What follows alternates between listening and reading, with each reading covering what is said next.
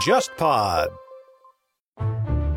各位听众，大家好，欢迎收听这一期的《忽左忽右》，我是陈彦良。呃，今天这期节目，我们来和咱们的有台边角聊的两位主播啊，小 P 和 Lambda 一起来连线，就是跨国的连线，来聊一个最近非常有意思的话题。呃，多说一句啊，就是今天因为我们三个人是线上录音，那 Lambda 老师呢是身在日本东京的某处啊，跟我们一起录音，所以他那个录音环境确实不是特别的理想。所以我们今天这期录音下来，我想 Lambda 老师的这个音轨的话，他的声音质量不会特别的高，所以也请各位听众多多包涵。因为两位之前都经常在忽左忽右上出现嘛，小 P 老师跟我们更多聊的是一些关于他研究的这些可能历史领域，对吧？一些法律领域，他本身是知乎大 V，欢迎大家去知乎上找他的痕迹啊。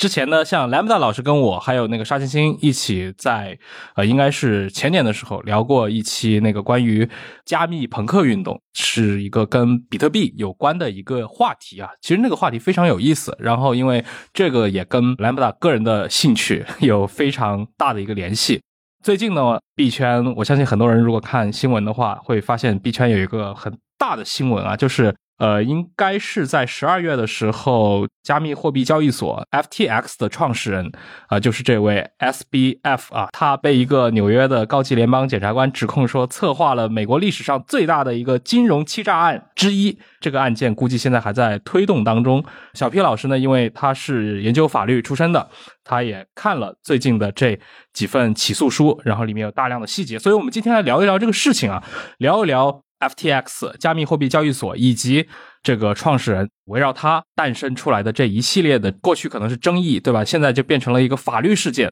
呃，要不先请两位跟我们的听众讲一讲吧。就这个事情，这个指控现在到了哪一步了？是已经进入到一个审理的阶段了吗？以及这个事情，比如说从起诉书的角度，它到底控告的是什么样的一个一种欺诈呢？它这个欺诈和合谋罪具体指的是什么？我们要不请莱姆达先介绍一下整个事情的啊前情吧，因为这个故事的前情在币圈当中也造成了轩然大波。那可能对于普通的财经新闻的观众来说，可能还是有点懵逼的，说到底你们在那闹一个什么事儿，好像搞得很有戏剧性。那好的，嗯，实际上 FTS 这一件事情的话，它本质上是一个做市商和交易所之间的串谋的一个行为。然后造成了客户的资金的损失。然后这个交易所和做市商这到底什么意思？就是呃，FTS 或者说刚刚陈老板讲的 SBF，它本身在一八一九年的时候起家是做一个做市商。做市商大家可以其实就是类似一个对冲基金了。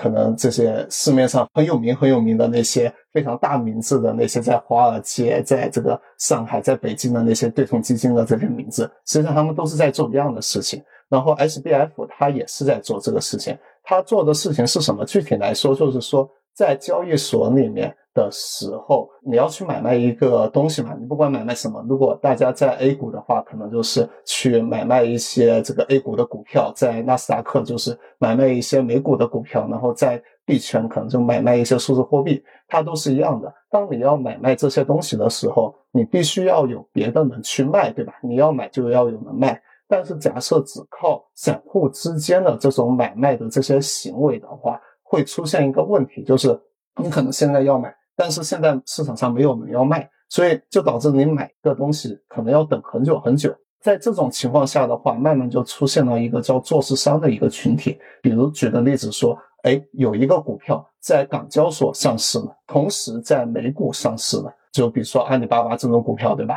在港交所上市的股票，在美股上市的股票，它们两个价格有一定的差距。这个时候，比如说一个做市商，他就可以在港交所卖出股票，同时在美股买入股票。这种情况下的话，就给美股提供了一个买单，给港交所提供了一个卖单。通过这种方式的话，当一个客户想要买卖股票的时候，他就可以天然的在这个港交所和美股去吃掉这一个做市商的单子成交。这样子的话，就会让整个市场的体验会变得非常的好。这个就是传统的华尔街，或者说这些中国的非常高大上的这些基金一直在做的这些事情。那实际上 SBF 它也是在做这件事情。它最早就创业做了一个做市商，这个做市商的名字叫做 Anamanda。然后这一家做市商就在给币安、给各种这些交易所去做事，做着做着，SBF 突然发现说：“哎，我做做市商的之余，我干脆直接做家交易所好了。”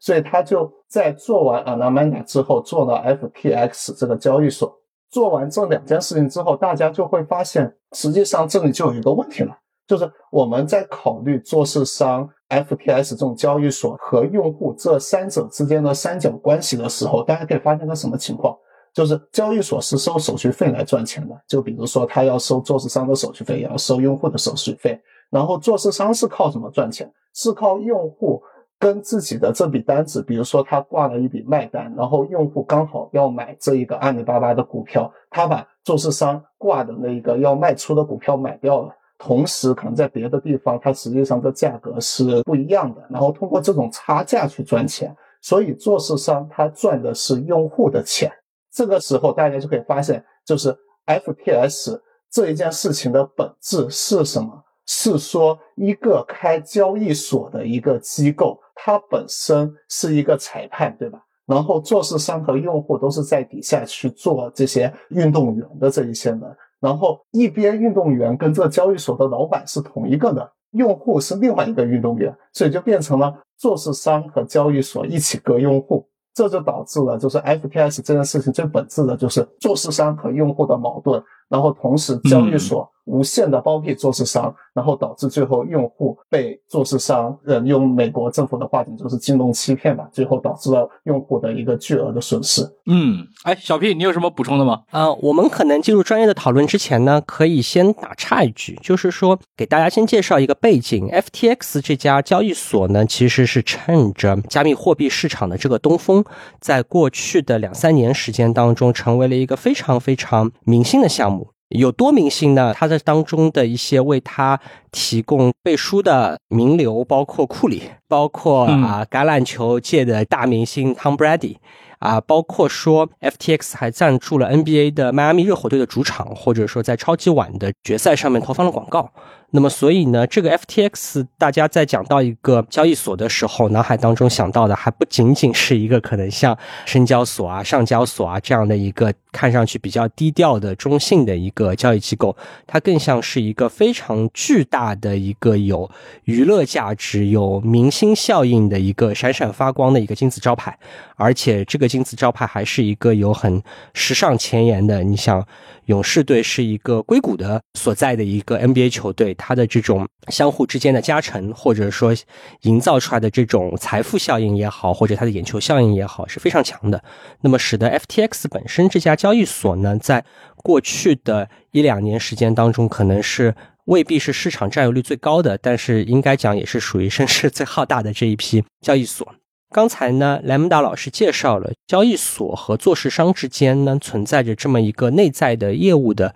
联动关系。这个联动关系可能对于所有的交易所来讲都可能会有类似的情况存在。因为大家也可以想象，一个公司从小往大里做，可能你刚开始是做交易所的，做着做着发现说，哎，我有个做市商团队，对我的业务有很大的帮助。那么也有可能是说我是一个做市商业务起家的，可能一开始只有两三个交易员、两三个程序员。当他的业务规模越做越大的时候呢，发现说我可以顺着这个业务的脉络到交易所的领域当中去分一杯羹。那这些从业务发展的角度，或者说从补全这个业务职能的角度来讲呢，是一个非常自然而然的事情，很容易想到。啊，包括这个市场上面有类似做法的企业也并不止 FTX 一个，但只是说有了这个想法，到这件事情真的做起来之间，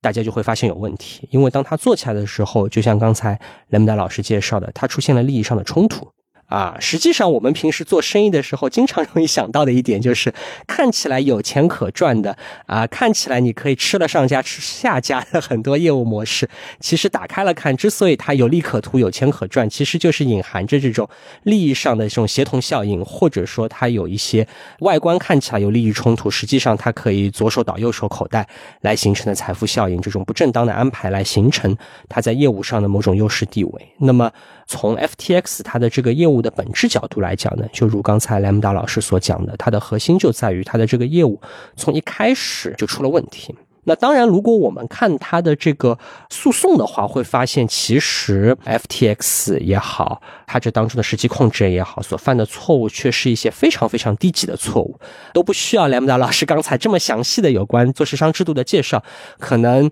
大家只要看过一些今日说法节目啊，看过一些这个案件聚焦节目，对于这些传统诈骗活动略有了解，那可能我后面一讲就知道他们到底在搞的这个活有多糙，或者说这个活干的有多烂。呃，我这里可以补充一下小 P 讲的刚才两点吧。第一点就是说，FTS 为什么它在不断的赞助这些厂商？实际上，就大家可以发现，FTS 就这一代的这一些金融机构，跟之前的比如说高盛之类的这些金融机构相比，它有一个很大的区别，就是它连用的 logo 和字体都要跟高盛那些不一样。高盛之类这些老钱，它用的很稳重。但是 FTS 它必须要去打造自己是一个时尚潮流的一个概念，为什么？就是因为呃，这个不仅是美国，我觉得全世界很多地方都会有一个同样的现象，就是当这些金融机构老的金融机构它占有了整个的市场之后，它会设置非常非常多的一些准入的门槛。如果大家看过大空头那一部电影，可能就知道，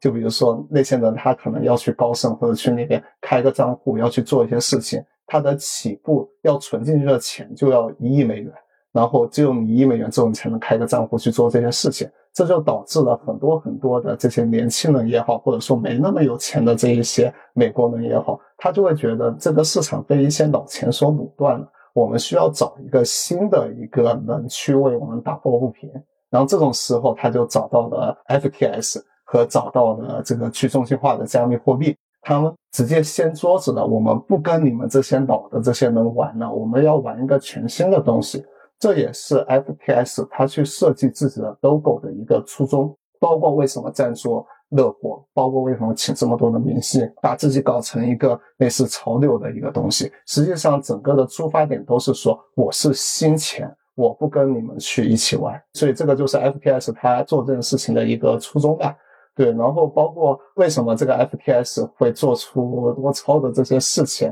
那实际上我可以举个例子，FTS 到底做了啥？一个最简单的，FTS 给 Anamanda 就刚讲的那家做市商开了一个账户，这一个账户是不需要抵押品，或者说它抵押品是不会被清算的。这一点是怎么理解？就比如说我们要去做一件事情，我们通过借钱的方式做，比如说我们抵押了一个房子。然后去借到笔钱，然后借到这个钱去投资去做别的商业活动，对吧？在这种情况下，假设我们借了两百万出来，这个房子慢慢慢慢的跌到了，可能它的价值就只剩下两百万，这个时候银行就会直接清算掉你的这一个东西，或者说要你提前还一些钱还给银行。为什么？就是因为当这个房子的价格真的跌到了两百万以下的时候，实际上你就会对这个银行就是相当于是一笔坏账了，就是银行。把你的房子卖掉，他也收不回这么多钱来，所以他就会先清算掉你的这一个就是房子，这个所谓的仓位吧。然后在 FTS 这件事情里面，刚才讲的为什么有利益冲突，就是在这一点。FTS 给了 Anamanda 一个无限保证金的一个账户，也就是说，他可能整个账户里面只有一美元，他可以借出来一亿美元去开一个杠杆，比如说做空比特币，或者说做多。FPT 就是他们自己的代币，这件事情都可以做到，这是产生了非常严重的一个利益冲突，就是他没有办法去止损，就是会导致这个坏账会不断的越滚越大，越滚越大，这也就是 FTS 最后出问题，收走用了用户的钱，然后还不回去的一个主要的一个原因。嗯，就我们如果纯从新闻上来看的话。好像整个事情导火索其实就是大概呃一两个月之前，对吧？那个十一月初的时候，当时这家 FTX 当时还在进行新一轮的融资，结果有那个加密货币媒体发了一个报告，就说它大部分资产其实是账面上这些代币和一堆所谓的那个山姆币，然后之后引发了一系列的那些紧急清仓啊，就是挤兑效应。呃，因为今年好像 Lambda 你可以算是币圈里面的人啊，就是好像币圈今年爆的雷本身是不少的，但是一直看起来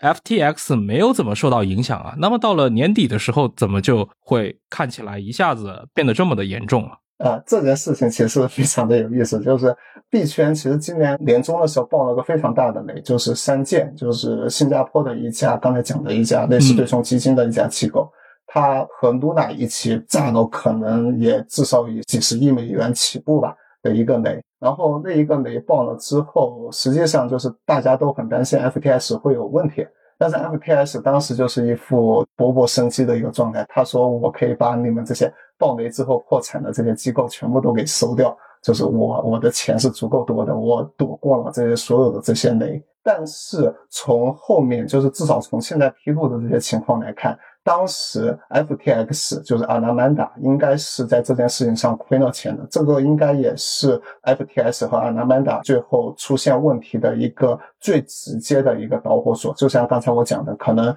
他当时在呃 Luna 这件事情上面的时候，他实际上是亏了很多钱的，但是他的抵押物一直没有被清算，因为。就是给了他个无限的杠杆，就好像你通过你的房子借出去了两百万块钱，但是你现在房子价值已经跌到了可能五十万不到，在这种情况下，银行都不清算你，那实际上你这 FTS 就背了一个很大很大的一个坏账了。刚才陈老板讲的那个呃媒体的导火索，实际上这件事情还比较的有意思。实际上是这样的，在 FTS 被公开这件事情之前，已经有了非常非常多的一些争端，那些争端是。关于就所谓的币圈首富赵长鹏和币安跟 FTS 的一些争端，就这些争端里面主要就比较长的一个恩怨情仇了，就是涉及到可能之前红杉投币安投 FTS 的各种各样的事情。反正结果就是 FTS 和币安关系非常的不好，关系非常不好之后，有一个 FTS 的投资人就事后跑出来说，在 FTS 出事之前。FTS 的老大就 SBF 跑去中东去拉投资，然后拉投资的时候，对中东的那一些大佬说了一堆关于 CJ 就是赵长鹏的垃圾话，然后这些垃圾话全部被传到了赵尚鹏的耳朵里。同时，那一个时间，那个币安不断的被媒体阻击的那些事情，就是一些跟洗钱啊，或者说跟伊朗相关的一些事情，就不断的被狙击。但但这个可能是推特上的一些推测了，认为可能 CJ 觉得这些事情背后可能是有 FPS 在不断的放黑稿，就在这个时间点，就出了个很诡异、很诡异的事情，就是一家币圈很著名的媒体叫做 CoinDesk，就这家媒体它的母公司现在也快倒闭了，就是叫 DCG，这家媒体突然爆出了 Alameda 的资产负债表，从那个资产负债表我们可以看到一个很重要的点，就是。Alameda 它抵押给 FTS 去借钱的那一个代币是 FTS 自己的代币，就 FTS 它自己发了一个自己的交易所代币叫 FTT，这个 FTT 它的价值就是跟着这个交易所的手续费的价值去走的一个东西，所以大家可以理解就是 FTS 这个交易所不值钱，FTT 就不值钱，然后 FTS 这交易所起来了，FTT 这个币就会起来。大家会发现有个很诡异的一个点，就是他把自己的 FTT 抵押给了 FTS，然后借比特币、借以太坊这种行为。假设说 FTX 这家交易所被曝光出了这件事情，大家觉得啊，这个交易所很危险，我们要远离这家交易所。在这种情况下的话，FTT 是不是就会不值钱？因为 FTS 这家交易所的声誉就没有了。然后在这种情况下，FTT 不值钱了。它的抵押物全是 FTT，这些抵押物就会疯狂的贬值，贬值完了之后，FTX 就资不抵债，然后资不抵债之后，FTT 就会更加不值钱，然后不断的这个反复的，这像一个负的一个这个梯云纵。如果大家看过金庸，就是左脚踩右脚升天，是吧？这你就好像是左脚踩右脚钻地一样，就不断的往地下钻。这样子的话，FTT 是不是这个它的抵押物就会全部都是，实际上就像空气一样的一个存在了？所以说，在这种情况下，大家就很慌这件事情。但是大家至少是觉得 FTS 这一家交易所，从之前的品牌上来讲，所有人都觉得这家交易所是一家靠谱的一家交易所。就是最后很可能会大而不能倒，因为在过去整个金融历史之中都一直有这样子的一个情况出现。但是这个时候就出现了刚才讲的事情里面的另外一个主人公赵长鹏。他不知道是觉得这个跟黑稿有关系，还是跟那一顿对阿拉伯大佬说的垃圾话有关系。他突然就是转了这一个资产负债表的这件事情，然后并且在推特上公开宣布自己要清仓 FTT，因为币安本身是 FTT 过去的一个很大的投资人，所以他手上有非常多的 FTT。至少是几亿美元级别的 FTT。然后，嗯，当他作为最大的一个 SBF 之外的一个 FTT 的持有人说要清仓之后，大家就会觉得这个资产负债表可能真的要崩掉了，就不像之前可能大家只是假想的，有可能要崩掉，所以导致引发了一个。非常非常恐怖的一个事情，就是在十一月六号这一天，引起了整个币圈的恐慌。整个 FTX 交易所被提现，就是用银行的概念，就到银行去把钱取出来，提现了大概六十亿美元。FTS 这家交易所总共的资产大概在一百六十到一百八十亿美元，然后。在其中六十亿美元被提出去了，大家可以想象一下，就是我们正常的银行，比如说工商银行或者说其他的银行，它的存款准备金率可能就是百分之十左右的一个数字，也就是说，它一天中可能连百分之十的钱都不一定能够完全的提出来。在这种情况下，FTS 这已经不是百分之十了，可能是百分之三十的钱都被在同一天时间全部提了出去。在这种情况下的话，就产生了一个可以上未来的整个货币银行学教材的一个事情，就是说，你到底对于一个高流动性的资产，你的存款准备金率到底要摆到多少才是合适的？事实证明，六十亿美元至于一百六十亿美元，这个存款准备金率是不够的。然后 FTS 就被提空掉了，提空掉之后，周一那一天。FTT 就正式的崩盘，因为前一天实在被能提币提的实在太多了。然后崩盘之后，大家就发现 Alameda 的这个资产负债表正式资不抵债，这个东西就是需要被清算，就导致了所有的人都在疯狂的抛售自己的 FTT。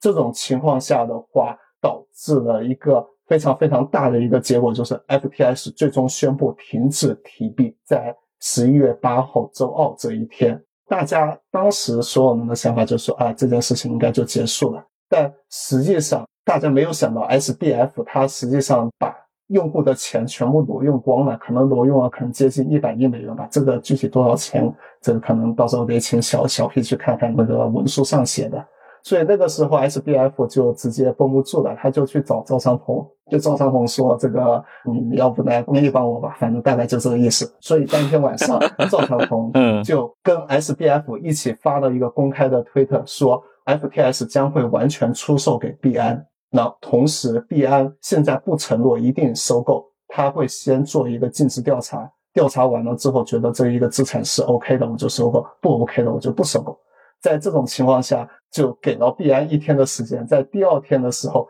币安突然说：“对不起，你的窟窿太大了，我们收不住。”就因为这一件事情，就是把 FTS 最后的希望给抹杀掉了。就可以想象，就是可能 SBF 最后就是扒在悬崖上面，最后币安最终用说假意收购的方式，但他可能当时也真想收购，我具体不知道的方式踩了 SBF 一脚，彻底把他给踩到了山崖底下。就是因为大家觉得，如果币安我都兜不住你这一个项目的话，那没有人能够兜住啊，就不会有任何人能敢收购这一家项目。且因为这件事情，因为他是尽职调查过，他看了 FTS 的资产负债表，然后再跑掉的。这个事情就是给人的一种暗示，就是说，哇，这个币安本来想收，但是看到一眼你的账单，我就再也不想收你了。会给外界一个想法，就是可能我存在 FTS 的钱再也取不出来了。所以。就因为这一件事情，最后导致了这个 FTS 可能崩塌的最后一张牌吧，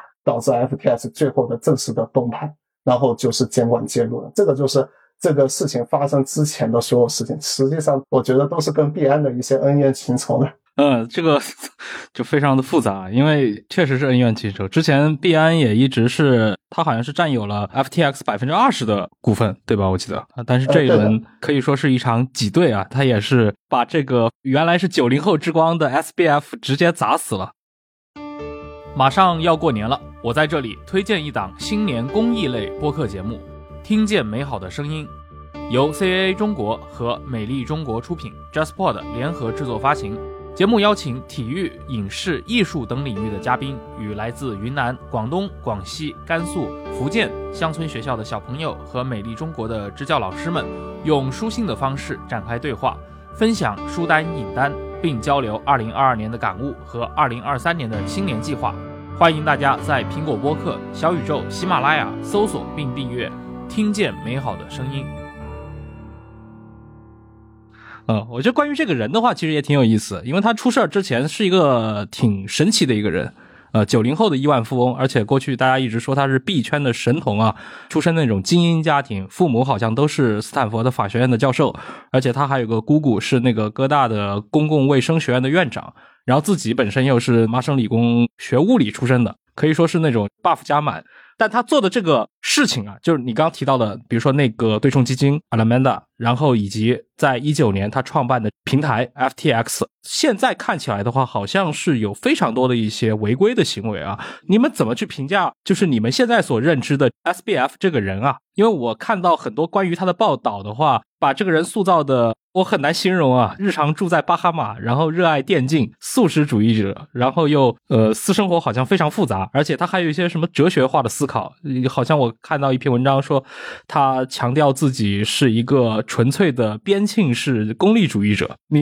你们两位可以来聊一聊关于这个人。嗯，哦，实际上 S B F 这个人非常的我怎么讲有意思吧？我觉得就是 S B F，我可以先提一句，就是他有好几点。第一点是关于他的那个哲学的那个想法，就是说他认为自己是一个有效利他主义。什么叫做有效利他主义？他就觉得我最后是要帮助人类、帮助社会的。但是假设说让普通的人自己去做一些事情，去让这个社会前进，不如让我这一种就是非常聪明、能赚到钱的这些人先。你们把钱全割给我是吧？就我把你们的钱全赚掉，我赚掉之后，我再去做公益的事情。我可以用一个最聪明的方式去做公益，然后保证我做公益的一个效率。所以我叫做有效利他主义。对，就是实际上就把自己想赚钱这件事情包装的冠冕堂皇。这件事情和刚才陈老板你讲的其他的一些东西是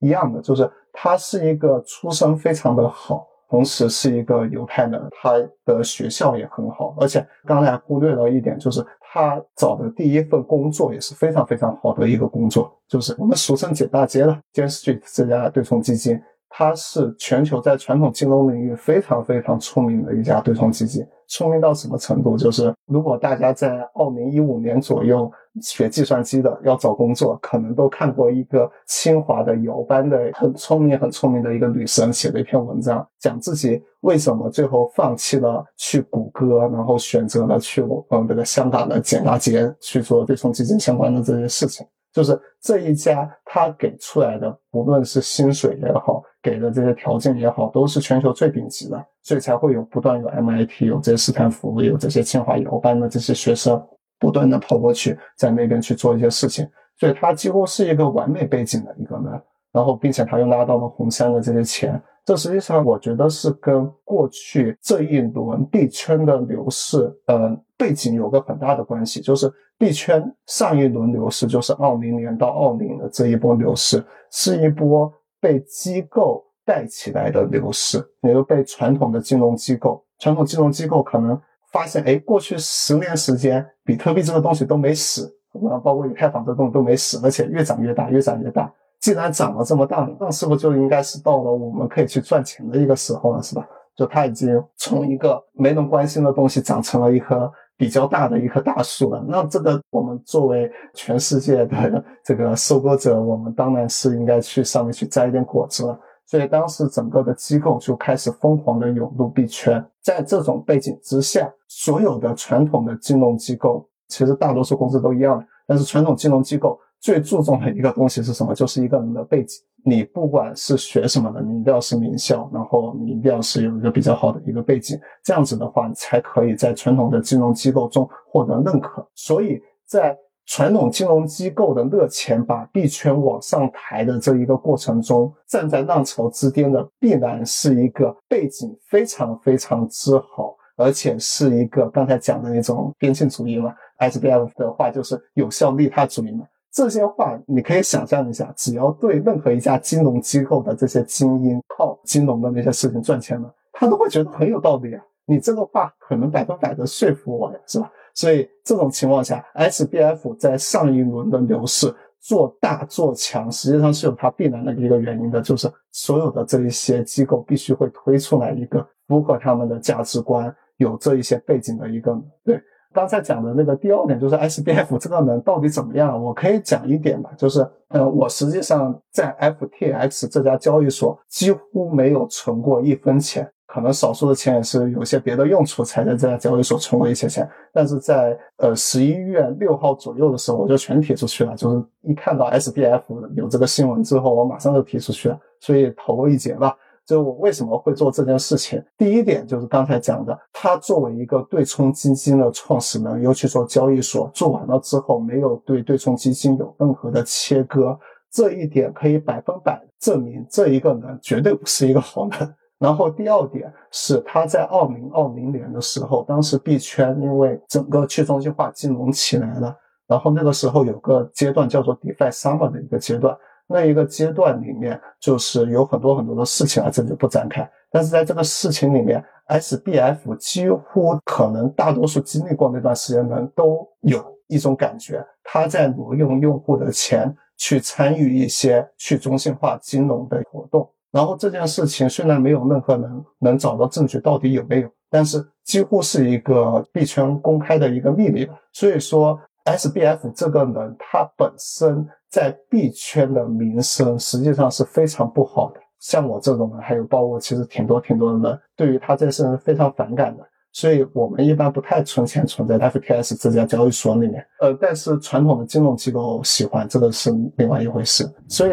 我我个人觉得，哎，就是 SBF 这一个人，他就是一个信奉这一套漏洞强食。我能够赚到所有的钱，但赚到所有钱之后，我捐不捐给社会，这是另外一回事啊。我能赚到所有的钱，我可以不择手段的去赚钱的一个人。哎，既然提到这么抽象的道德观念啊，这个一定要请小 P 老师出来给大家解释一下。对，首先我要说这个事情，边沁的锅肯定是不背的哈，因为如果是一个边沁主义者，一个很基本的就是应该是一个非常精于计算和准确计算的人，但是实际上。SBF 以现在爆出来的新闻来看，是一个头绪不太清楚的人。一个非常典型的标准，或是一个非常典型的事件，就是他有大量的这个账户啊，或者说这个钱包的私钥是找不着的，并没有被良好的管理起来。所以现在接盘的人冲到这个 FTX 里面去，第一个发现就是这公司的账很乱，这公司的私钥不知道在哪里，没有人知道在哪里。我们公司现在账上还有多少钱，还有哪些埋在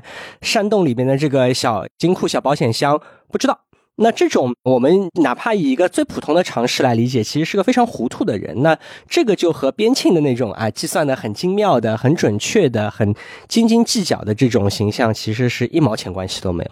那我可以现在插回来啊，刚才一直拖着没有讲，就是说 FTX 它到底是怎么来挪用这个啊用户的资金的？刚才 Lambda 老师介绍的是一种相对比较精妙的方法，也就是说通过一个豁免自动清算的这么一个制度来把钱从 FTX 挪到 Alameda。但实际上，根据 SEC 的起诉状，他们其实发现的这个挪用的手段更加的直截了当。我来总结一下哈，SEC 和美国的商品期货交易委员会 CETC 两家机构呢，现在都已经对 SBF 提起了诉讼。那么诉讼的理由呢，差不多主要是讲是有一些欺诈行为。那么他们所理据的这个事实也差不多说。你把这个散户的钱，或者是 FTF 的用户的钱给挪用了，怎么挪用的呢？一共有两种手法。第一种手法说，FTX 的用户向 FTX 账户里面充进去的法币啊，就是美元，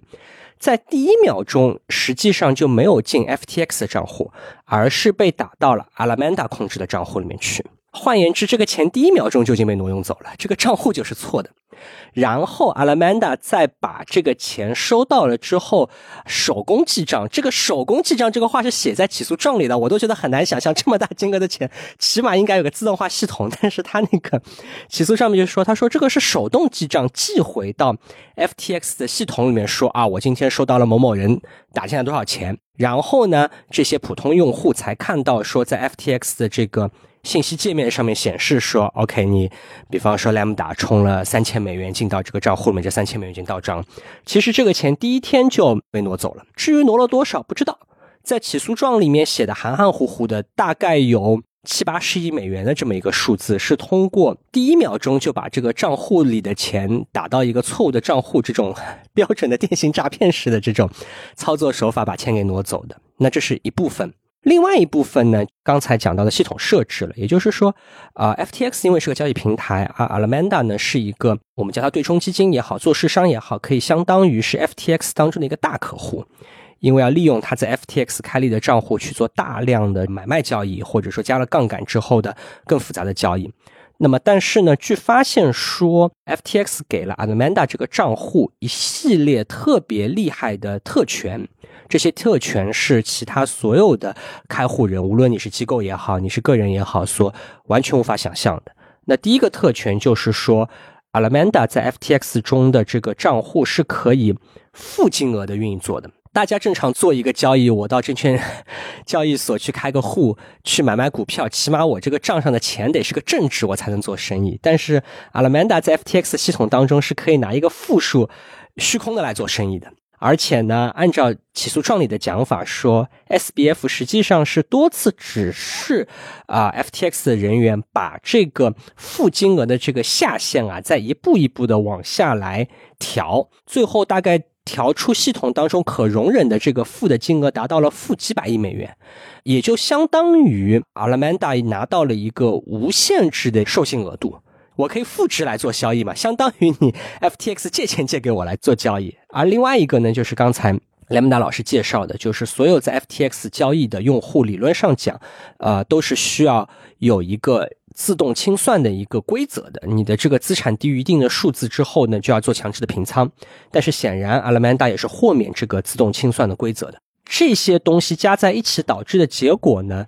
就是 SEC 就认为 Alameda 在交易订单的这个过程当中，实际上是可以无限制的去提取资金，并且 SEC 进而就认为说，在他们调查的时候，你去区分。是 FTX 用户存进来的账户，还是你 Alameda 自有资金账户就没有意义了？因为这个钱是非常随性的、随心所欲的从左口袋倒到了右口袋，而 Alameda 收到的这些钱也没有去做一个详细的归类，说哦，这个钱我是挪用来的钱，那个钱我是这个提取提来的钱啊，那个钱是我借来的钱。他这些钱呢，其实都打统账进了 Alameda 的大账户，然后呢，这个钱就被花掉了。那花法不一啊，也有刚才莱姆达老师介绍的，说可能去做了一些 DeFi 的投资。那讲起来，这还是正经生意啊。也有一些据说就被用于 SBF 本人的奢侈品的购买啊。高管从这个当中提了钱去买了个人的房地产，或者说 SBF 是之前民主党最大的几个个人的政治现金的这个捐款者，那这个钱有一部分就拿去捐给民主党的大佬了。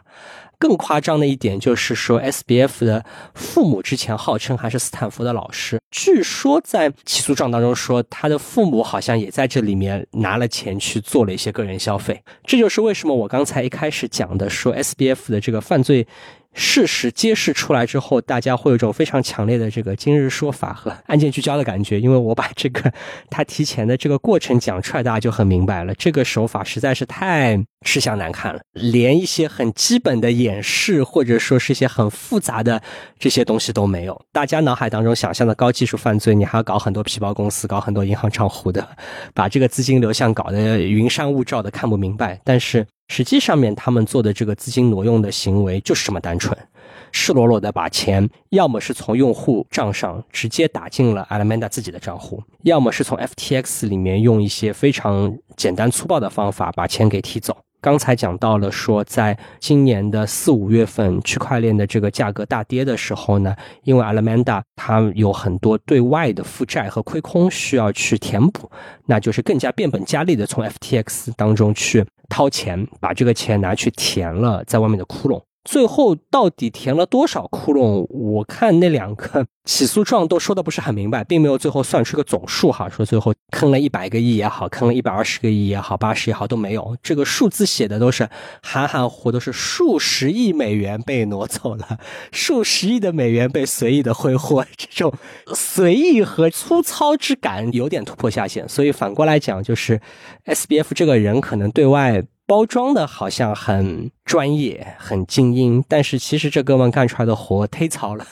嗯，是的。呃，其实这里我可以讲个八卦，就是。刚才小 P 老师讲说，他挪用的钱可能有部分捐给了民主党。那实际上后来也传出来一个消息，是说 SBF 在每捐一块钱给民主党的同时，会秘密的再捐一块钱给共和党，同时不公开这件事情。然后理由是大家都喜欢看到他捐钱给民主党，但是捐给共和党非常的不雅。然后他不想趟这趟浑水，所以两边都捐。所以这个故事看了，你就觉得这哥们就是一个路子很野的哥们，不是那种大家想象当中的这个精英啊，或者精于计算的，或者很老谋深算的这么一个人，其实就是一个路子 很野、干活很糙的一个人的这个样子。所以我感觉好像关于他的报道里面，经常就出现一种在历史上也经常出现的事情。就是外界往往会高估他。你比如说，一说起他的这种知识分子、精英家庭的出身，包括他的这种什么从麻省毕业的这些教育背景，大家会主观认为，对吧？是不是？虽然他做的事情我们不太看得懂，甚至看上去有点蠢，但是这个人应该是要比我们厉害很多。但结果就是整个事情崩坏了之后，大家看到的是一片狼藉，就是其实从来就没有呃细致的规划。是有点像大旗党的梦碎的那种感觉。其实你有没有觉得这个整个的东西非常像传统金融行业？你远看的时候觉得非常的高大上，你也不知道这群人卖的各种各样的产品到底背后有多复杂，都多怎么样，招的所有的人都是最好的学校的人。然后一旦像一个什么雷曼或者像一个其他的一些金融突然吧嗒一下崩掉了，就会发现啊，他们做的事情原来都这么的糙，是不是完全一模一样的一件事情？完全就是这样。而且呢，这里倒是可以顺着刚才的一个话题讲，就是说，其实像这种明星创业者啊，本身这个形象也是在创投行业当中非常喜欢塑造出来的一个形象，因为可能不限于区块链啊，在过去的十年当中，很多像生物医药、互联网这些行业，其实都有类似的情况，就是对于这个早期初创的这个公司来说，其实投资人不知道你在搞什么东西。这个市场上有太多的这些有的没的的项目，每一个都画了很漂亮的 PPT，每一个都穿的这个有模有样的来跟你讲一个特别漂亮的故事。从投资人的角度，他怎么来判断这些项目能成不能成呢？你们好像每个都是画在 PPT 上的一堆雄伟蓝图。那这个时候，创业者本人就会变成一个被评估的重要的一个对象。我们比较正面的来讲啊，我我相信大家肯定都听过这个说法，就说什么早期投资是投人不是投项目，我是看好这个人不是看好这个项目。这种话呢，大佬在吹牛逼的时候好喜欢说这个话，但是这个话确实也是有。合理之处的，因为对于很多前期项目来说，从投资人角度，他也不是天选之子，也不能这个有后见之明的知道哪一个人能够成功。那他在看这些项目到底哪一个更有前景的时候，如果这个创业者的形象特别的光彩夺目，那实际上投资人会相信说这个项目可能会更靠谱一些吧。或者我们举一个特别粗鲁的例子啊，没有任何攻击性可言。假定说现在有一个互联网的项目。现在有两个创业者，一个创业者说啊，我是从腾讯的一个某某某某部门出来的；另外一个创业者说，他是来自于一个名不见经传的小公司，做过一些这样那样的一些项目实施，可能帮个医院、帮个学校部署过一些有的没的的系统。他也跑来创业，你会投哪一个？当然，更倾向于去投一个来自于大企业的好背景的啊，履历漂亮的人，因为我反正也没有别的依据来做判断。那至少你这个光鲜亮丽的这个履历也能够来加一个分吧。那这样子的话呢，由此导致的结果就变成像这种闪闪发光的明星创业者，其实在他的这个成功路上面可能就走得特别顺。这个也很卷嘛，对吧？你稍微有一点点发光，他那个亮的浑身上下每一行履历都在那个地方焕发光泽，肯定能够吸引更多的人。那所以说，可能很多行业到最后都会出现这样的人，也许有些人就成功了。大家说啊，你这个人果然不愧是某某大学的高材生，某某企业里面这个镀过金出来的人。但是翻车的时候呢，就会变成一个笑柄了。各位听友们，欢迎收听由 GGV 纪元资本为你呈现的商业叙事节目《GGV 投资笔记》。这也是继创业内幕后，GGV 出品的第二档中文播客。我们将顶级风险投资人与优秀创业者的讲述做成声音故事，为你呈现一档耳目一新的商业播客。在这里，声音是最直接的讲述者，为行业带来变革的创新公司们。他们在成立之初要如何抓住风口呢？从生命科学到元宇宙，创业者们是怎样用科技改变我们的生活的？3D 打印是如何为我们提供了更营养便捷的食物？打破口味、健康与高效的不可能三角。而 XR 技术是如何让演唱会的隔空合唱与线上会议的虚拟背景成为可能的？除此之外，在这里你还可以听到，作为顶级投资机构的掌舵人，他是如何应对生活中的未知数、面对焦虑的；而在这个瞬息万变的时代，又要如何过滤生活中的噪音，做出正确的决策？GGV 投资笔记，十二月二十日正式上线，每周二、周四播出，你不容错过。刚你们提到一点啊，就是你们作为从业者，其实过去一直对 FTX 以及对于那个弗里曼这个人印象其实并不好，你们也不会把自己的钱放进去。当然，我们看到好像有很多大佬或者说大的那些机构，这次也都是很危险啊，因为他们之前都重仓了 FTX。包括像一些，比如说新加坡的那淡马锡，对吧？这国家，呃，淡马锡这个性质，你一会儿可以两位来讲一讲。好像还有什么孙正义啊什么的，你你们怎么看这个事情？实际上是这样的，就刚才小 P 老师讲的，说投资人在早期的时候，我们投项目可能不太能够去看一些东西，只能看投的那个人的背景。这件事情，我觉得在某种程度上是对的，但是这个东西不适合。FTS 和 SBF 为什么？包括淡马锡或者说包括红杉呢？就是他们在投资 FTS 的时候，本身已经存在 FTS 和 Anamanda 这两家了。在这种情况下的话，他们没有去仔细的去了解这个 Anamanda 和 FTS 之间的利益冲突，也没有去了解 SBF 这一个人本身他过去做的一些事情。这个本身，我觉得在某种程度上不能说是错吧，反正就是至少是在尽职调查的时候不足够的充分吧。这实际上也就是刚才回到陈老板这个问的这个问题，我觉得是这样的，就是 SBF 和 FTS 它这两个的名声在整个的币圈，尤其是在追求去中心化这个原教旨这个概念的这一个币圈。这些东西都是非常声名狼藉的，就甚至包括其他的一些中心化交易所都是一样的，就大家根本不相信这些东西，因为你是一个中心化的东西，然后你又在一个去中心化的一个世界里去做事情，这个本身就是大家会非常非常反感的一些东西。但是对于传统的机构来讲，他们会面临一个问题，就假设我是一个传统的投资人。然后我进到这个领域之后，我实际上是看不懂这个领域的，就是去中心化进入、以太坊，然后比特币这些东西。实际上，传统的金融机构的人，从他们大学到工作这几十年之间，可能都完全的没有接触过这一些的东西。所以在他们看不懂的情况下，他们会非常非常自然的。会去永不经依赖的去找一些他们能够看得懂的，能够看得懂的是什么？就是在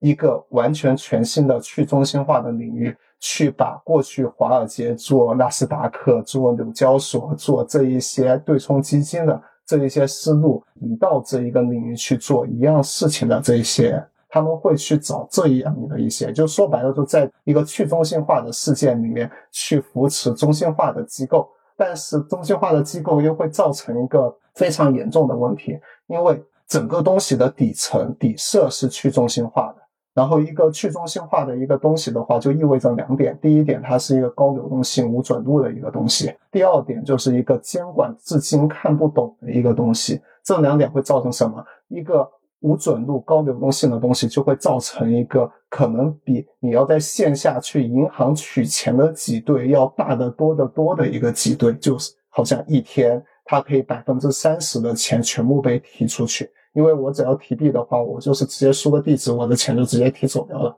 这是个去中心化的一个影响。然后对于监管看不懂，就会造成另外一个影响。我们可以注意到，在过去的几年里面。美国的监管 SEC 或者其他一些国家监管，他们在做一些什么样的事情？他们在做的事情是说啊，我看到了你有一个去中心化的东西，我要尝试让你这一套去中心化的东西变成一个实名的一个中心化的一个东西，一个从无准度的东西变成一个有准度的东西。这个是什么意思？就是说他们在疯狂的去铁拳那一些去中心化的那些架构，比如说像。去中心化的交易所，类似 FTS 这种中心化交易所对比的概念的去中心化的交易所，疯狂的铁拳他们，要求他们去做各种各样的这样的事情。但事实上，去中心化的这些交易所或者去中心化的这些应用，他们大多数是完完全全没有办法去挪用用户的资产的。当你真的在这个圈子里面纯粹的用去中心化的东西，你实际上是不会碰到 FTS 这种你的钱存进去就再也提不出来的这件事情。但是监管会觉得，哎，你这个东西无准入，你这个东西去中心化，你这个东西对于我们来讲是个威胁，我们要驯服你这个东西。同时，他们就没有再去管在去中心化的市场里面出现的中心化的东西，比如说像 FTS 或者像其他的这些中心化的交易所。实际上，这一些中心化的交易所，像 FTS，它完完全全的可以按照传统金融的那一套监管去监管，因为这套东西就像刚才讲的，是传统金融的投资人传统的监管完完全全能够看懂的东西，他们。实际上就直接把这套东西平移过来，是可以去做很多很多的保护投资者的监管，去让这个中心化的这个东西老老实实听话。最简单的一个例子，纽交所绝对不会成立一个对冲基金去做一些就是跟用户做对手方的事情，是吧？这个东西应该是要完全分离开来的。但是这一些投资人也好，这一些监管机构也好，他们无意之间就忽视了说啊，你是一个中心化的东西。你这个东西是可以按照中心化的那一套路进来的，他们完全忽略了这些东西，只是觉得哇，你是个去中心化的世界长出来的一棵参天大树。这一个参天大树的话，美国那边就会觉得啊，你是一个这个我们 Web 三的一个代表，我们要好好的照顾你们。然后这些投资机构，比如说红杉或者什么的，哇，你这个东西在一个去中心化的世界，你就是未来啊！但他们完完全全没有想到，这是一个完全中心化的传统的华尔街过去一百年来不断做的一个东西。所以说的话，为什么会出现刚才的那个情况？就是所有的传统投资人也好，监管也好，他们分不清去中心化与中心化。更加没有办法分清楚，在一个去中心化的事件里面做中心化的事情，这件事情会造成多大的影响，所以才产生了后面的这些事情。哎，那我插问一句啊，那那些比如说维持了自己去中心化初心的那些，无论是做市商也好，还是说一些平台也好，它在这一轮的大的对于币圈的溃退潮中有受到影响吗？就如果作为一个对比的话。就是比如说去中心化的那些产品，或者说那些去中心化的交易所，他们在这一波事情中最多受到的影响就是很多用户因为 FTS 破产了，然后再也不用这些产品了。但是这些产品的话，在整个这件事情中没有任何别的影响。首先，他们不能挪用用户的钱；其次，他们的所有的逻辑都是用代码的形式自动执行的，没有任何，比如说刚才。小飞老师讲的人为的用个账本去记账的这些事情就没有任何的这些事情，所以他们最后是没有受到任何影响。但是他们现在受到最大的影响就是说，FTS 出事之后，监管，比如说美国的监管，像沃伦又起草了一个更加更加严厉的去对去中心化的这一些平台去做更加更加严格监管的一些东西。对，这个是对他们受到最大影响，就是。一个币圈的一家中心化的机构，因为自己中心化的特性做事死掉了，然后导致监管要开始不锤那些币圈去中心化的东西。哎，这个话题，小 P，你有什么补充吗？我们可以先从前面的投资基金的这个话题啊，刚才因为话说的比较远，投资基金这边呢，我可以提供一个补充。这个补充呢，也是我自己接触过的某一些这个国内的 PEVC 的从业者给我的一个见解。很多年前啊，当年还是在共享单车特别火的时候，我曾经问过一个朋友，我说共享单车这么愚蠢的一个项目，为什么大家都要投？明摆着你觉得这个项目好像赚不了钱，你觉得这个商业模式当中有一些不足以说服你或者不能自圆其说的一些项目，但那些大佬难道是瞎了吗？为什么他们也会去投？然后呢，我那个朋友给了一个完全不同啊，和刚才雷蒙达老师介绍的完全不同的另外一套逻辑。可能大家以前看一些财经媒体的一些介绍的时候，也不太往那个方向讲。他说很简单一个道理：如果我现在有一个明星项目，这个项目红杉投了，现在你是一家普通的基金的一个经理，那么你能够拿到这个项目的份额，其实是你这个基金经理个人的一个牛逼之处。因为你能够在一个明星项目当中抢到份额，这是你的本事，这是你的 KPI。但相反，万一这个项目做砸了，反而你没啥损失，因为。哎，我是跟着红杉一起砸的，红杉也瞎了，那我这个瞎的这个罪过，其实有大佬在天上帮我扛着。但是我能够做成这个项目，这显得我个人的本事是很大的，因为我等于在千军万马的这些明星项目去送钱的基金当中，我能够在当中捞到一杯羹，这是我的一个个人的成果。出了事儿可能是整个基金来背这个损失，但是做成这个项目是我的个人成果。那如果你不做这个项目，哪怕这个三年后、五年后这项目垮了，你跟人家去吹牛逼说，哎，我早就看出这个项目不好了，没有人会 care 你的这种事后诸葛亮式的发言，因为大家觉得你只是在说一些风凉话。当然我不知道，因为可能对于 FTX 这个级别的投资而言，无论是红杉也好，无论是软银也好，他们的投资肯定会经过更加复杂和更加审慎的这些决策和这个流程。但是呢，确实会存在的一个在行业里面确实会普遍有的一种现象，就是明星项目大家在投起来的时候，通常会更加的果断一点，因为很多人都在抢。而且呢，大家会有一种盲从心理，觉得哎呀，就算我心中有些许不安，但不会每个人都是瞎子吧？我虽然觉得好像有点害怕，但别人不是挺有信心的吗？那咱也得继续上。那像这种被大潮裹挟着往前走，有点有个人的这个动力在，种种因素夹杂在一起呢，就会导致的结果就是有一些特别明星的项目很火。哪怕有些外人看来已经觉得不那么看得懂了，或者觉得不那么对劲的时候，哎，那些看上去你假设应该是最聪明的人，还在那儿拼命的往前追加投资，拼命的挤破头去抢这个投资的份额，最后可能造成的是一些大的悲剧或者大的骗局。但是这个过程之所以会发生，很可能是因为这些个人利益和这个机构的利益会不一致。那这可能是一个对于很多基金来讲，它内部怎么去克服这个当中的这个利益、个人和组织之间的利益冲突的这个问题所在。那么另外一个很重要的一个话题，刚才其实没有展开说的，就是对于像去中心化的也好，花哨一点说的这些互联网金融呢，或者新兴的这么一些带有金融色彩、带有技术色彩、需要大量代码的这样的一些公司来讲，很可能这个投资者的能力是不够的，因为投资人可能他的一个压力是你必须在三天之内决定要不要投这个钱，你不投，后面排着队的人想要把这个钱送上门来。他可能没有足够的时间来去做充分的尽调，或者说，也许他做了尽调，但是这个尽调是一些敷衍了事的尽调，或者说这些尽调不足以让他去看透这个行业。这个事情是蛮有可能发生的事情，因为确实是如行如隔山哈，不一定是像 FTX 这么看上去技术含量那么花哨的一些行业，有很多传统行业也会有类似的情况。哪怕我是卖一杯奶茶的，或者是卖一些传统行业，这当中有些门道，可能对于投资人来讲，他也未必能够在短时间内搞得那么清楚。那么最后的结果就变成说，如果你又是赶时间，又是觉得这是个明星项目，可能你这个项目的经办人对于这个中当中的这些操作的细节，很多财务记账当中的小花招，或者说业务推进过程当中的一些小的操作不那么了解的话呢，那重重因素叠加之上，会导致的结果就是金字招牌的投资基金它也会犯错误，也会翻车。我我想这可能是其中的一部分原因吧。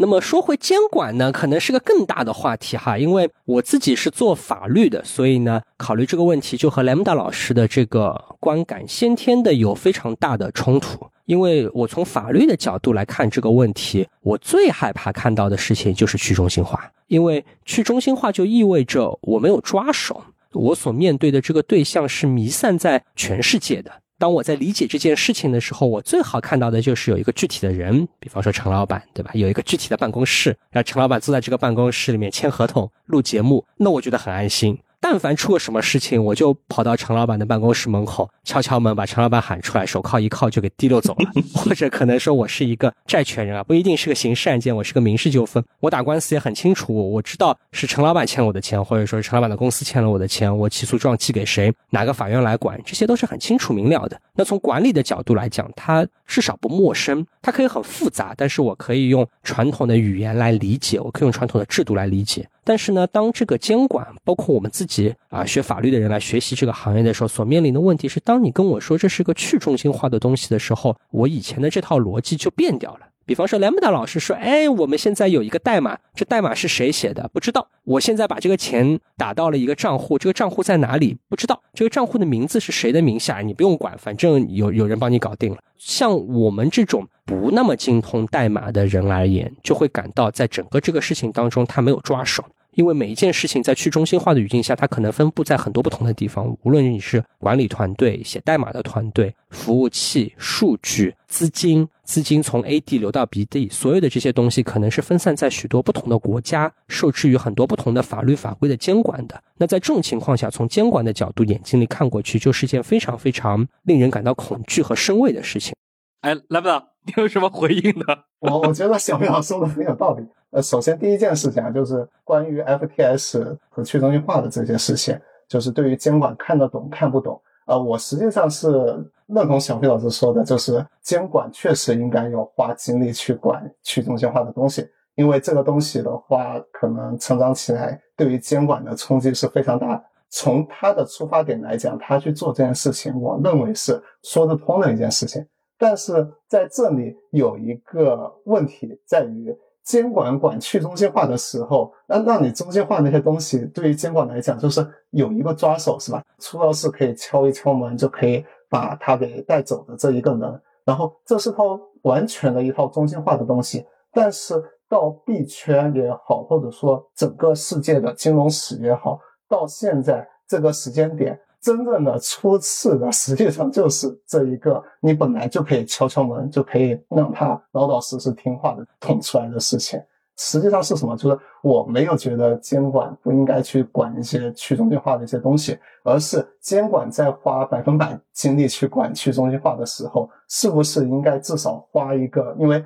实际上在目前整个中心化的交易所的整个的体量是大于去中心化交易所的体量的。这个实际上是监管在过去几年时间，从一九年到现在，就或者说 F P S 做起来，可能是二零二零年做起来的，到现在为止这两年时间，监管随时可以去做的事情，但是监管没有去做，他所有的精力都花在说啊，我要把你去中心化的东西锤死这件事情上面。这个实际上是我觉得至少监管不应该完完全全这样做吧。然后这是第一点，然后第二点的话。哎，我现在如果是个去中心化事件，我是把一份钱存到了什么巴哈马，或者把一份钱存到了菲律宾。但实际上，去中心化并不是一个这样的概念。如果大家看过《攻壳机动队》的话，那个树脂在最后出走前，它实际上是把它的意识传到了整个互联网上去。然后，树脂本身它并不存在在巴哈马，或者存在在菲律宾，或者存在在任何一个国家。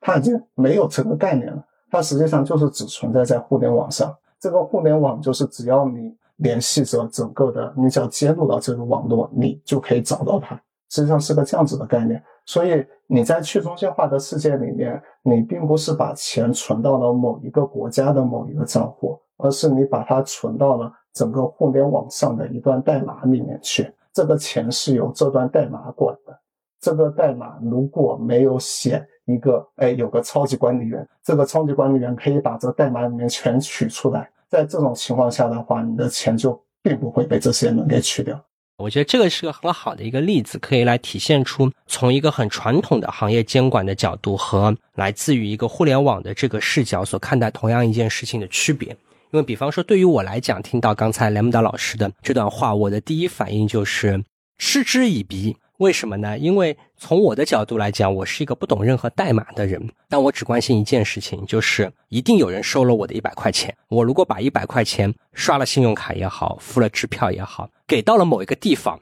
我不管我这笔钱给到了哪里，一定有人收了我的钱。这个钱不可能像大家这个啊烧纸钱一样的点了一张美元，这张美元就迎风消失了。而这个活人收了我的钱，一定是有依据的。而这个依据是什么？是要被坐实的。所以，可能这个是去中心化的梦想，或者说是一个技术的梦想和法律当中的一个永远存在冲突的地方。代码可以写得很复杂，但是当大家在想这个问题的时候呢，我的建议是，大家可能永远要考虑，无论是说对于我们旁观者。可能只是在看这件事情，可能对于很多从业者来说，他需要考虑的问题是我这个流程具体是如何跑通的，这个流程具体是怎么走圆的时候，我们永远要想注意到的一个问题是，这张一百块钱的钱一定是沿着某根小水沟流到了某一个地方。所以你不接受那套，他上了网就作为一种解释。他上了网这套我是接受的，但是当我们在讲上了网的时候，我们得想到有些东西它上不了网。或者是有一些东西，它的这个形态是没办法上网的。比方说现金，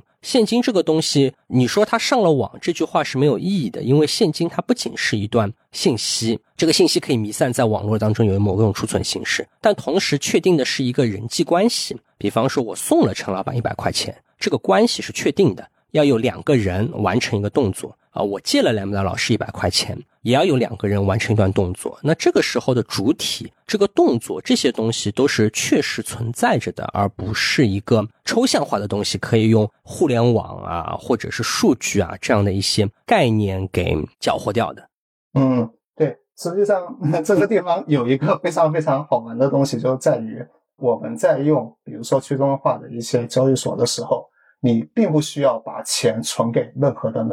然后你的钱实际上是在你的私钥上面，你的私钥就是一串，比如说二百五十六个字符的一串随机的一串数字，这个数字上面存的可能是比特币，可能是以太坊，可能是各种各样的这种数字货币，这个钱只能由这一个私钥去控制。这个是第一点，就是你的钱实际上并不在任何一家银行，就好像你的纸币在你的钱包里一样。在去中心化的这个网络里面的钱，实际上是在你的私钥的控制底下。只要别人没有这个私钥，别人就没有办法动这一笔钱。这个是第一点，就是钱在哪里？实际上在你的就是私钥控制的地址底下。然后这个地址本身跟银行没有任何的关系，你就可以把它列成像你的钱包。第二点就是，当我们在用去中心化交易所的时候，实际上是我们通过自己的私钥发一个签名给这一个交易所。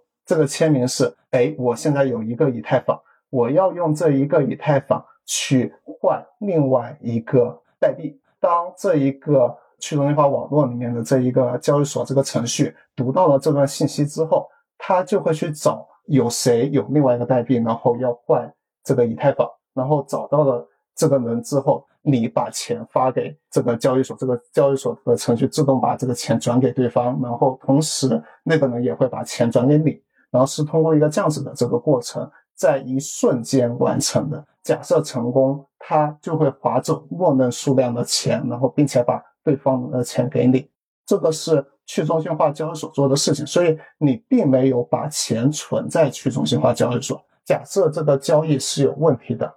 就比如说这个交易所它想高贵，在这种情况下的话，因为你是一个程序的执行瞬间，它只有执行对或者错。当对的时候，你就会拿到正确的钱；当错的时候，所有的交易被回滚了，就是整个数据库里面的这些事情就是无事发生，这件事情就是从来没有发生过。所以说，刚才小兵老师你刚才讲的那个说，哎，是不是应该有一个人？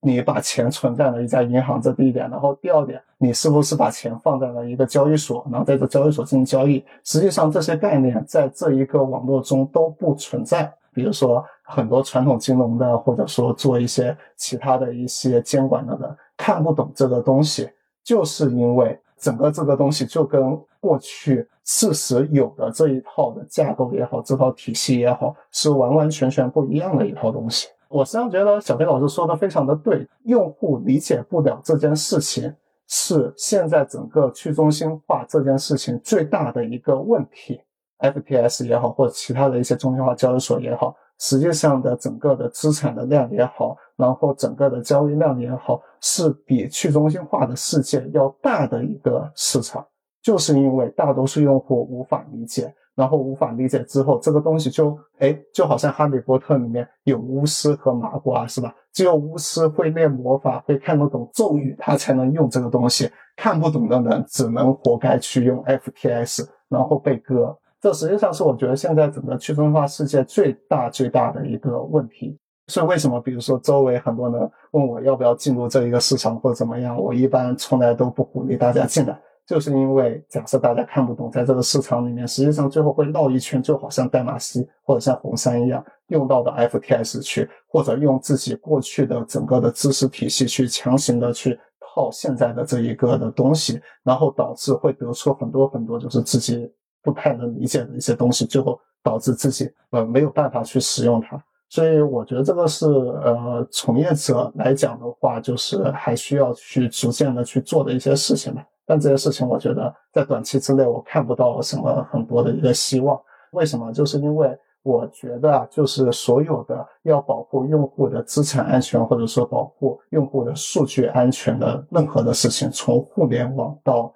这些区块链，都有一个同样的问题：你要掌握你的数据，你要掌握你的钱，你要用私钥管你的钱，这件事情就会导致整个东西的交互体验变差。现在也没有谁会在自己家里面架一个服务器去保存各种各样的这一些数据，保存在自己的服务器里。因为这件事情的维护成本太高了，太难做了，所以会架这个东西的人很可能就是一些程序员，他会架一个我们俗称像 NAS 这一种服务器去存自己的东西，保证自己的隐私安全。同样，私钥也面临同样的一个问题，就是能够看懂这套东西，能够用这套东西，往往最后就是程序员，就会产生一个麻瓜和巫师的世界。我觉得是一种很悲哀的事情了。我发现这个地方其实很有意思啊，就是刚刚小 P 和 Lambda 其实说到的这个钱，就我听下来感觉其实不是一回事啊。小 P 其实你说的是法币，对吧？也就是说美元或者说人民币。Lambda 其实说的是这个区块链技术的这个原生资产，比如说像这个以太坊、比特币这种。那我们就这么一路聊，其实就很容易把这个含义岔开，可见就是这其中确确实这个存在概念理解、翻译上很大的一个难题，对于无论是从业者还是比如说这样。专业的法律人士，或者说我们这些平时就是围观啊这样的一些行业领域的人们，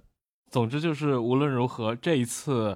SBF 或者说 FTX 它的这个大的溃败，可以算是刚说到的，对吧？这种中心化的交易所备受打击。但这个事情你会觉得对那种像你这样啊，更愿意去呃提倡真正的去中心化的？这样的一个交易方式的人们来说，算是个好事吗？它会给你们带来一些，或者说给这个币圈的世界带来一些正向的反馈吗？这件事情对于币圈绝对是个非常大的打击，至少在短期之内，没有任何人还会理这个圈子。就好像美国监管在做的事情一样，当这些事情出事之后，所有的账都会算在你整个去中心化这件事情头上的，不仅仅是中心化的会被打击，去中心化的也会被打击。但是对于我个人来讲，就是。啊，我为什么一直会愿意去研究去中心化的东西？为什么会愿意去看这些呃技术？主要就是因为我觉得去中心化始终是这个世界非常缺的一个东西吧。可以举个例子，就是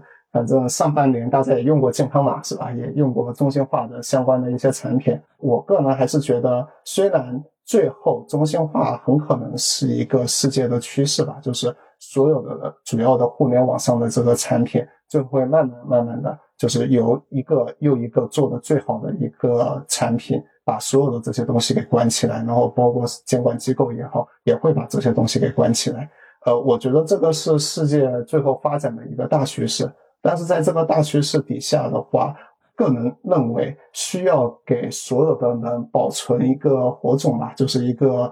大家还是可以。用自己的能力，或者说自己的不管私钥也好，或者说在自己家里面搭一台服务器，存自己的文件和自己的数据、自己的照片也好的一种方式，去让自己可以去保管自己的不管是隐私、自己的财产、自己的所有的这些东西。当有了这一个选择之后，至少在未来的某一个时间。不管是监管也好，或者说大的公司做的越来越大，然后可以控制很多的东西也好，在这种情况下，大家还有另外一个选择。我觉得这个东西是我一直对去中心化这件事情感兴趣的一个主要的原因。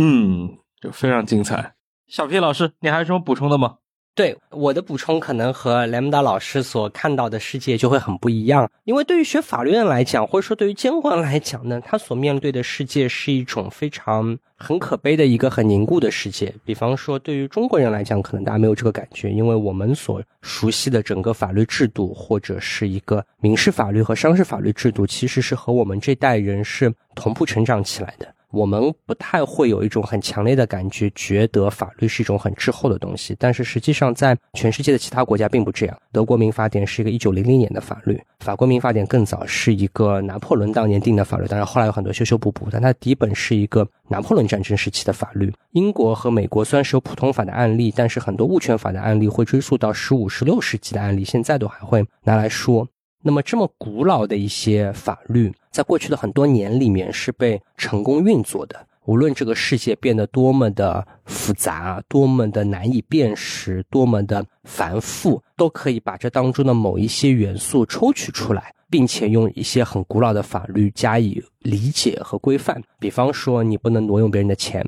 无论你的方法多复杂，你挪用的是什么样形式的钱，但是你挪用别人钱这件事情总是一种犯罪行为。那像这样的一些行为呢，实际上是可以用一种很传统的方法来理解的。这个可能有一点点像大家以前讲金庸小说里面这个小无相功啊，就是你不管外在的这个武功看上去多花哨，那学法律的人没办法，他总得用同一套框架来套你这个东西。但是在这个套的过程当中，是不是在某一天他就突然之间跟不上了？这个跟不上，可能是受限于国家的这个边界的，因为我们在讨论一个美国人犯的错的时候，一个中国法律其实是发挥不了作用的。但是在一个全球都通过互联网所联系起来的世界当中，任何一个国家的法律很可能都会存在一个无法突破国境的问题，或者说难以完成各国协调的问题。那么还有一些困难，可能是来自于技术层面的。当这种技术实在过于难以用法律来理解，好像这个当中会卡壳。刚才举了一个很有意思的例子，说这个码农和普通人好像像是这个巫师和麻瓜这样的一个例子。那我们学法律、干法律的人，其实平时日常聊天的时候也很喜欢举这个例子。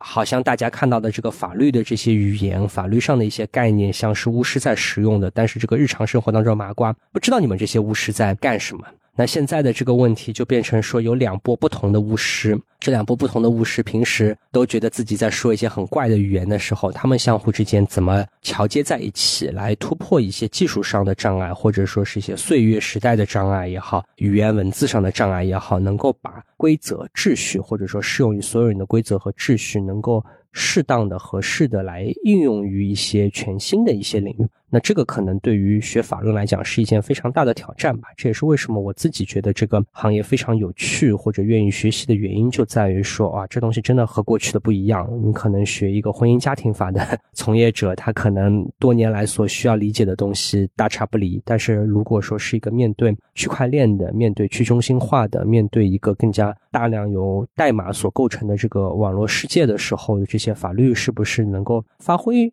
应该有的作用，或者说能够为普通的消费者提供保护，不仅是普通消费者，也是为身处其中的其他的这个从业者提供必要的规范和保护。那这个从学法律的人角度来看，可能也是一个非常大的挑战吧。我认为整个去中心化的这一套东西，最后一定会被法律所规范。就像刚才小平老师讲的，可能这是一个十六次的一个法条，但也可以用于现在。我实际上觉得这个东西。在未来的某一个时间，大家一定会找到一个中间的一个点，既可以保证某一种程度上的自由，又可以保证某一种程度上的规范。这个是我认为在未来一定会发生的一件事情。这里实际上有个非常非常经典的一个事情可以去参考，就是在二十一世纪初期的互联网，特别是在中国的互联网，那个时候整个中国是完全不知道怎么管这个东西的。在那个时候产生了一个非常非常自由的一个时代，然后在那个时代之后，慢慢的大家掌握到了说，哎，我们可以管理互联网一个方式，监管逐渐的介入，然后慢慢把互联网从一个非常野蛮的一个非常自由的一个年代，变成了像今天一样的一个年代。我觉得这个事情在整个去中心化的这一个事件里面会同样的发生一遍，就像互联网，因为互联网诞生的时候也是个去中心化的东西。对，所以呃，我倒觉得这个东西到作为法律人来讲，不需要太悲观。这个事情大家迟早能找到一个监管的一个办法，只不过这个办法现在我总是能管到你的。对，总总是能管到你的。对，然后在现在这个时间点的话，我个人觉得监管就是应该去做两件事情吧。第一个就是可以用现在确确实实的这一些法律。去管好的保护投资者的一些事情，我觉得监管还是应该做一做的。就是作为监管很多很多这些立法者来讲，你不应该去忽略这些东西，然后认为这个是怎么怎么样。就是你明明能够看得懂里面的中心化的这一套东西，就是需要去管一管的。第二个来讲的话，就是当一个去中心化的，就好像当年的互联网可能能够保持活力，但是慢慢的会被监管所。管起来的一个时候的话，怎么能够去找到一个平衡，既不把这个东西给彻底的摁死，然后又能够保证说保护到大多数人，我觉得这个是一个很大的一个监管的一个技巧。那这件事情的话，在过去监管互联网的年代，应该也有挺多的经验，所以我还是对这件事情还是比较乐观的吧。我觉得最后应该会有个比较好的一个结果。对，反正我们也会长期来关注这个事情啊，因为币圈今年也确实是对吧，发生的事情比较多，SBF 这一轮可能面临的制裁可能会非常的严重，所以我们也会今后一段时期内关注这个事情的后续的发展。那今天非常感谢啊，小 P 和 Lambda 两位又来到。忽左忽右和边角聊这两期串台节目，和我们聊了关于这币圈最新的一个发生在二零二二年年底的这么一个大新闻，对吧？一个你是法律出身，另一个呢是本身作为从业者看待这个同样的这个。尤其去中心化、加密货币交易这样的一个不同的视角，我觉得这种交流拿出来分享是非常有意思的，而且确实它给我们造成了非常多的困惑。很多人哪怕一直关心它、关注这些新闻的人，对吧？可能未必也能够拿捏得准这中间的一些区别，或者中间到底大家真正分歧的点到底在哪里。我们还是希望啊，更多的这种交流可以发生在互左互右里面。那我们这期就到这儿，再次感谢各位，我们下期再见，拜拜，拜拜，拜拜。